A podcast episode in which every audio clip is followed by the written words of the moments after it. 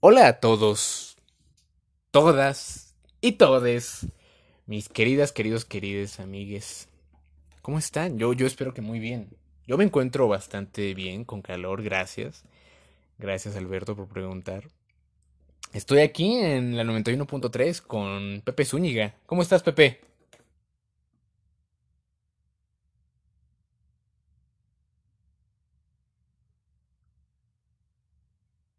Ahí tienen a Pepe. Y bueno, hoy en otra edición de Conciencias Plegables, yo, Eddie, su gnomo de jardín predilecto, espero, espero que no haya más eh, gnomos de jardín corriendo por ahí, robando pequeños niños y, por qué no, cubiertos.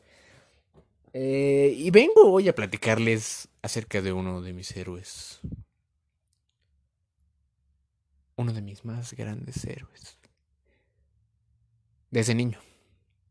Como esa canción, esa ridícula canción que dice, hoy vengo a hablarles de mis héroes que me vieron crecer. Desde León. ¿Han visto esa pendejada? Es una canción muy estúpida realmente. Bueno, no, yo no me meto con los gustos de los demás. A mí me parece realmente estúpida, pero ¿quién soy yo? Un gnomo de jardín. ¿Puedo moverme? No. ¿Puedo flexionar mis rodillas? Quizás. Eso no importa. La cosa es que vengo a platicarles de Godzilla. ¿Como Pepe? Sí, sí, muy, muy bien. Este, sí, este, de Godzilla. Godzilla. Bueno, ¿quién es Godzilla? ¿Quién es Godzilla? Nada más que un monstruo gigante japonés. Que sí, ha sido héroe, ha sido villano, ha sido antihéroe, ha sido una fuerza de la naturaleza. Ha sido un dios, un verdugo y un cadáver, muchas veces. Tres, estoy. Tres, sí, tres me parece. Eh, y bueno, ¿por qué? ¿Por qué? ¿Por qué hoy Eddie nos querría platicar acerca de Godzilla, eh? ¿Por qué no de Woody Allen? ¿Por qué no nos querría platicar de, de, de, de, de Zimmerman, de Bob Dylan? ¿Por qué no nos querría platicar de... No, no sé, de, de, de, No sé, Roberto Morro o algo así. Porque es mi podcast. Y a mí hoy me surgió desde lo más profundo de, mis entrañas, creo yo, hablar de Godzilla. ¿Es, es, es tan difícil? ¿Es tan difícil realmente hablar de Godzilla? No, no lo es. Y por eso lo estoy diciendo. A mí, desde muy pequeño, Godzilla me resultó fascinante. No solo Godzilla. La idea de criaturas colosales, criaturas que pudieran ser cuya naturaleza se escapara de nuestra comprensión. Estamos acostumbrados a ver animales grandes, eh, elefantes, ballenas, ya saben, pero algo de esas dimensiones, algo colosal realmente, algo que se escape de lo que comprendemos como la naturaleza, de nuestra cognición. Y Godzilla es eso, es el ejemplo perfecto, una criatura, un ser viviente, que es tan, tan, tan grande como para destruir ciudades él solo, que funciona como una batería nuclear andante, y que ningún ejército ha podrido con él, nunca. Bueno, a menos, no, en el, en el 2, en el, en 1998, en la película de Godzilla, sí pudieron con él, pero no cuenta porque era estadounidense. Así que bien, continúo. Creo que no soy el único que se siente atraído de alguna forma eh, particular a lo desconocido, a lo ambiguo, a, a, esto que se oculta tanto de nuestra percepción como de nuestro entendimiento. Y criaturas hay muchas, ¿saben? Los críptidos, ya les he hablado de ellos, creo. Debería ser un episodio de puros críptidos. Recuerden eso, recuérdame eso, Mari, por favor. Te quiero. Entonces, ¿a qué nos lleva? ¿A qué nos lleva a creer en estas criaturas? Bueno, ojo, ojo aquí, ojo aquí. Hay que diferenciar entre estas criaturas y los seres místicos de los que ya les hablé en otro capítulo. Los seres místicos los encuentro un poco más relacionados a el folclore, a las creencias, y estas criaturas las encuentro desde un punto de vista más, más biológico, ¿no? Más natural, más eh, zoólogo, no, no directamente algo necesariamente místico. ¿Saben? Entonces, La idea, por ejemplo, de que existan criaturas abisales del tamaño de, no sé, algo muy grande, algo realmente grande en el océano, siempre es tan aterradora como fascinante. Y creo que por eso Godzilla resulta algo que me atrae bastante como concepto. Oh, ¿escucharon eso? No sé si escucharon eso, pero fue un pujido de la gorda. Ven, gorda. La gorda es mi, mi perrita. Mira, puja, gorda, puja. Puja. Mm, no quiere pujar, pero le gusta pujar. Em, puja, gorda, puja, tú puedes. Bueno, no importa. El hecho es que Godzilla tiene un significado. No es solo un monstruo gigante. Porque no es un reptil, por si no lo saben, no es un reptil. Pero bueno. Em, tiene un significado, tiene un trasfondo. Un trasfondo muy, muy importante, muy em, significativo, muy expresivo y muy filosófico hasta cierto punto. 1945. El final de la guerra. Estados Unidos opta en su infinita inteligencia y eh, complejo del protagonista ah, de, de, de, bombardear, ¿por qué no? A Hiroshima y Nagasaki con unas pequeñas, muy pequeñas, dóciles, bombas nucleares, ¿no? Matando en el proceso a miles, claramente, pero poniendo fin a una guerra, ¿no? Mm, unas cosas por otras, supongo. No, no es cierto. No supongo. Pero bueno,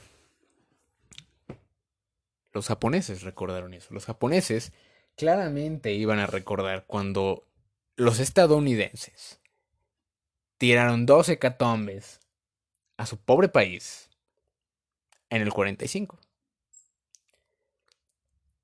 ¿Y cómo lo iban a cómo iban a conmemorar eso? Más que conmemorarlo, porque no es no es una celebración. Una barbarie tan tan sádica, cruel y inhumana eh, como esa no se no se conmemora. ¿Cómo iban a recordarlo más bien? ¿Cómo iban a tenerlo presente? A no olvidar esto. Oye, ¿por qué no un lagarto gigante? Ah, no, no es un lagarto. Entonces, ¿qué es? Un simple monstruo. Y así surgió Gojira. Godzilla.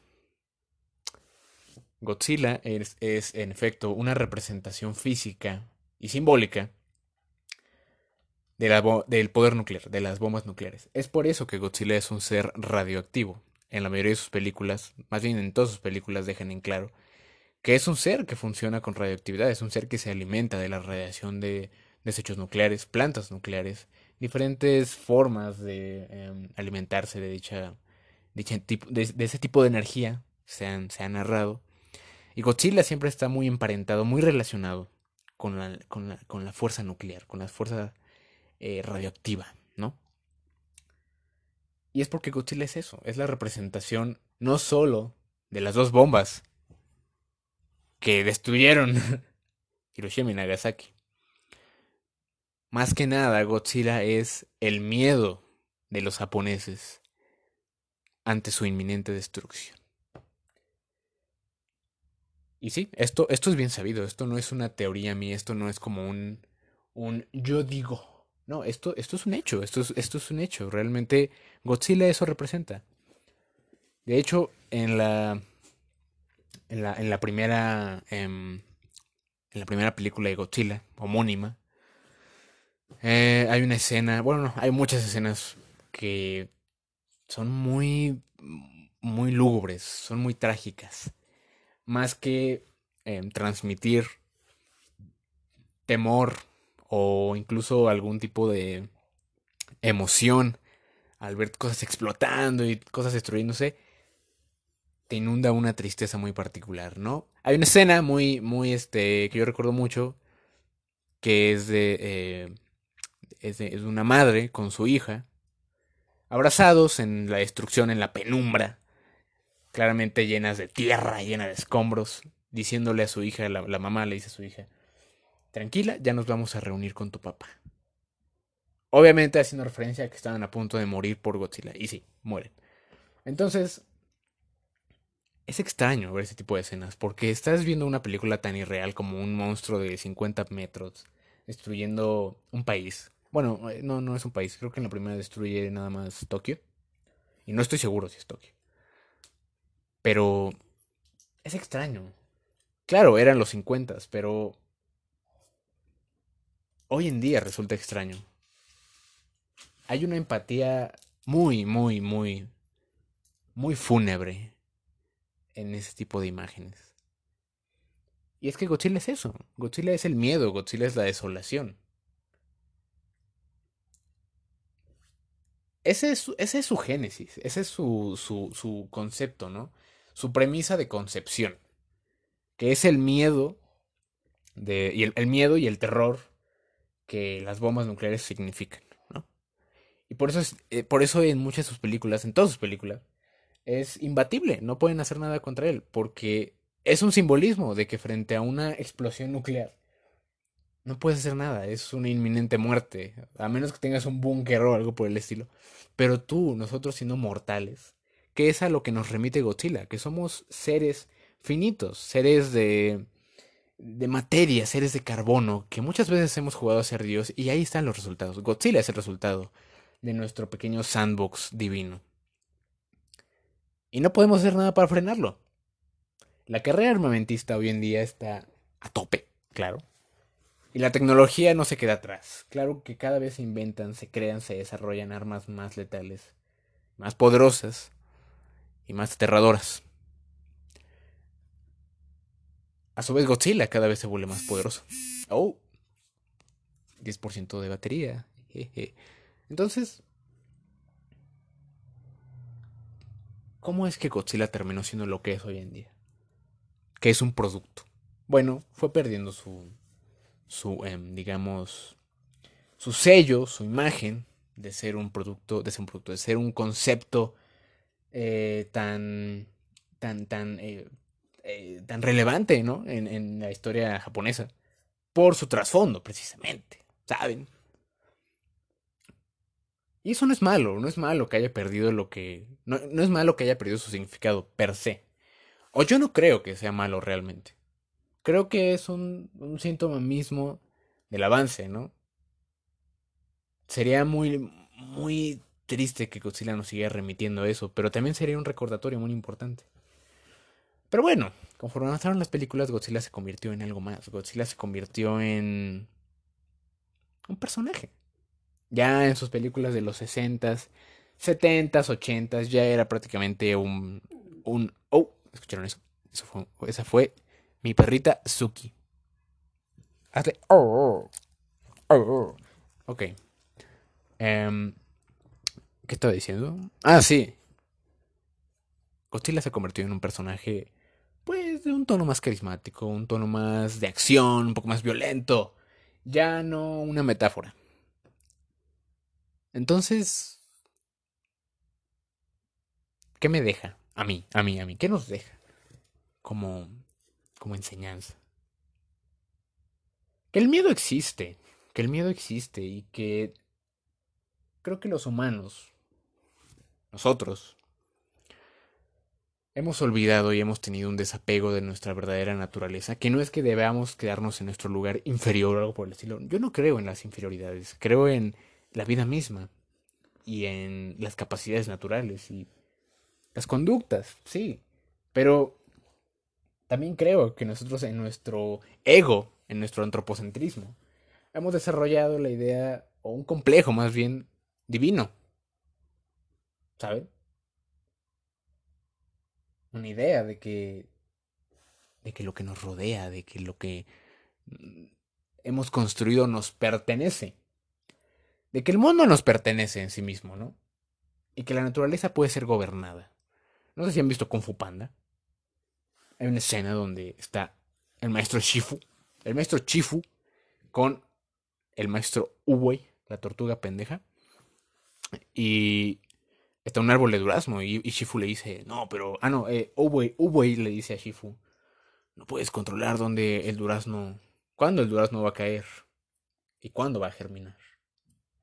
Y Shifu le dice, ah, como chingados no, y le da un vergazo al árbol. Y dice, mira ya, ya hice que cayera, y ahora lo estoy sembrando. Y Shifu le dice, bueno, Shifu lo ve con cara de, no se olvide que es mi perro, hijo. Y le dice, sí, sí, pero puedes querer un naranjo o un manzano, pero esta madre va a ser un durazno. ¿A qué viene esto? A que me gusta Kung Fu Panda. Es una buena película, es divertida, es dinámica y es un poco cagada. No lo tomen muy en serio. Pero también a que la naturaleza no nos pertenece, no, no, es, no es un decreto nuestro, no es una extensión de nuestro poderío, no, la naturaleza es es nosotros mismos. Y ya lo había hablado en el episodio pasado. La naturaleza no se escapa de nosotros. Somos la naturaleza. Somos de la naturaleza, sí, en un sentido más, digamos, rígido, porque nosotros partimos de todo lo que ya existe, no al revés. Pudiera ser al revés, sí, pero aún con eso no tenemos poder sobre ello, no podemos tener poder sobre ello, ni nada, más allá que de nosotros. Hay una canción muy chida de Bob Dylan que se llama Masters of War, Maestros de Guerra. Es básicamente una canción de protesta en donde Dylan, Bob, Bob, este, bueno, Roberto, se encarga de dar un pequeño escarmiento verbal a todos esos hombres y mujeres poderosas y poderosos que se han encargado de paulatinamente destruir el mundo. Y en esa canción menciona cómo estas personas, estos hombres poderosos, se han encargado de poner un arma en la mano de los inocentes y taparle los ojos. Es una metáfora, claro. Pero creo que en los sesentas, en los setentas, teníamos muy presente esta idea. Y teníamos claro no quién era el enemigo, pero sí quiénes eran el problema. Y creo que aún lo tenemos. Creo que aún podemos tenerlo. Creo que aún podemos tener claro realmente quiénes están sembrando ese terror. No que nosotros seamos los buenos y que los ricos son los malos. No, no. Digo que hay un cierto grupo de personas que tiene un cierto poder y un cierto complejo de Dios. Y que todos podríamos entrar a ese grupo de personas. Todos somos y estamos en nuestra facultad de ser monstruos. No monstruos gigantes de 50 metros, pero sí monstruos en carne propia, en vida. Porque es muy sencillo taparnos los ojos, ¿saben? Y tirar una o dos bombas. Suena muy... muy trillado, ¿no creen? Pero... ¿Le han tirado bombas a alguien? No literalmente, claro. Pero ya en serio, ¿le han tirado bombas a alguien? ¿Alguna vez le han hecho tanto daño a alguien? Y no, han, no se han detenido en un momento a sentir esta empatía.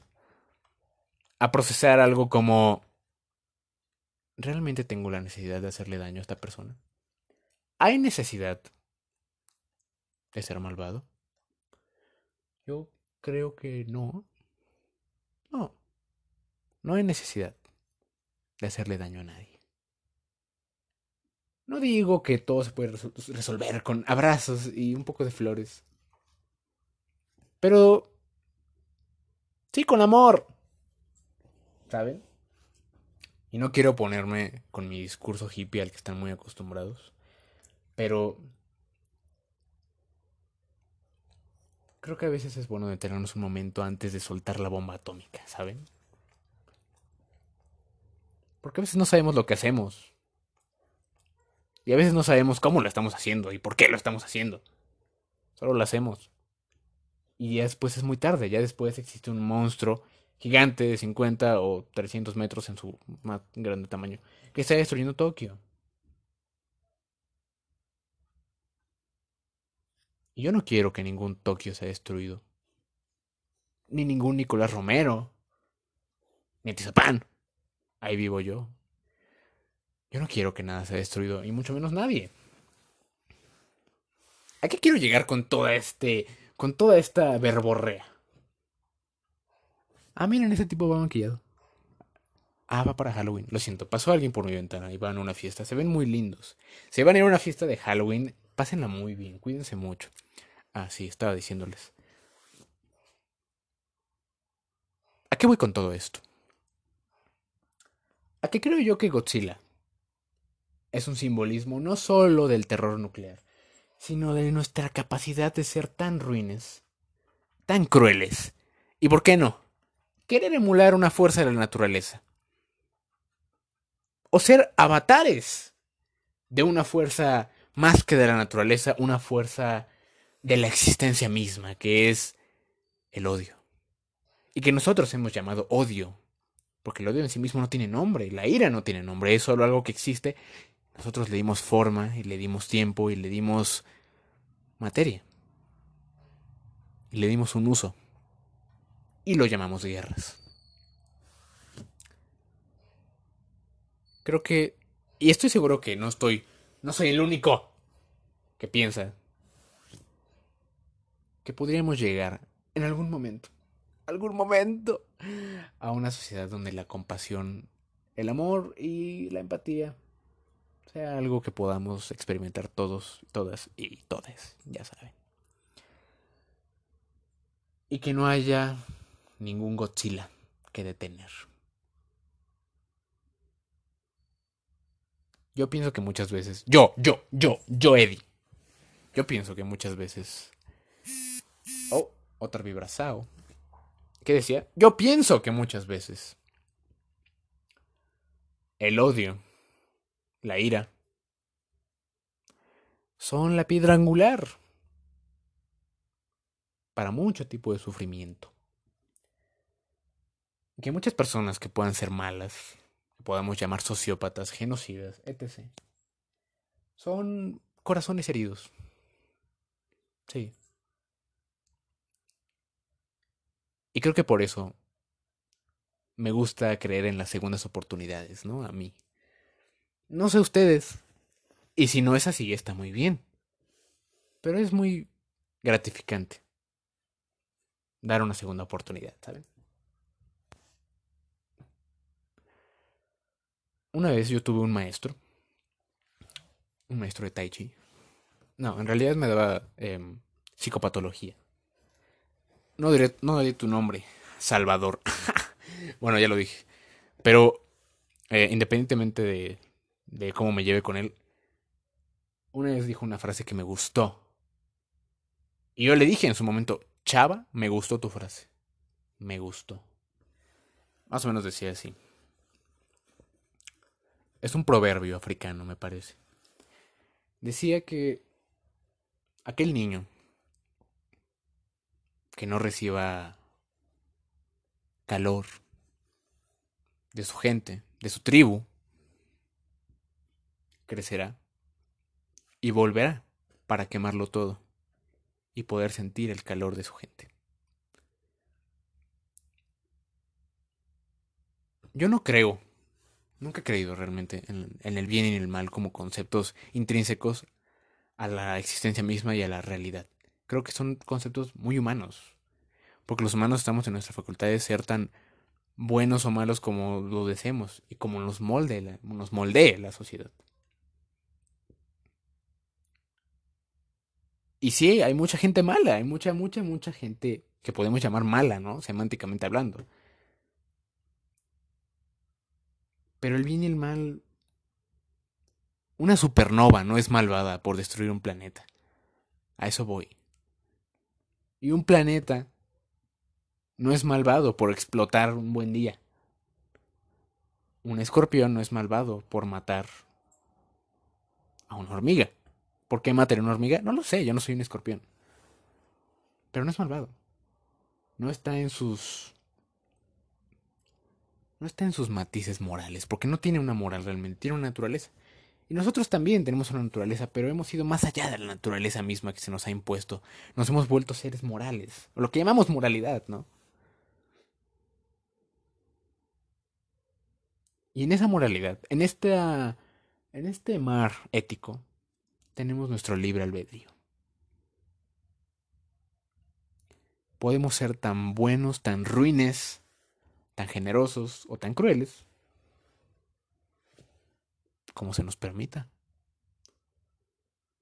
Yo, yo en lo personal no creo que no creo en esta idea de que el hombre es bueno por naturaleza y el cerdo vuelve malo, o el hombre es malo por naturaleza y nada. Yo, yo, yo pienso que eso es un, un absurdo, una, una, falacia. Yo creo que realmente el ser humano es independiente del bien o el mal.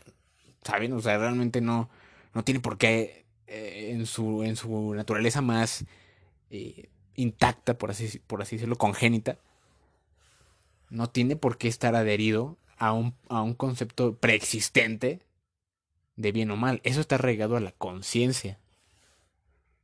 Entonces yo no creo que nazca ni bueno ni malo, solo nace un ser. Y él decidirá qué hacer. Pero bueno, chicos, chicas, chiques, yo espero que hayan disfrutado este brevísimo episodio los quiero mucho. Descansen, cuídense mucho. Vayan a fiestas con cuidado.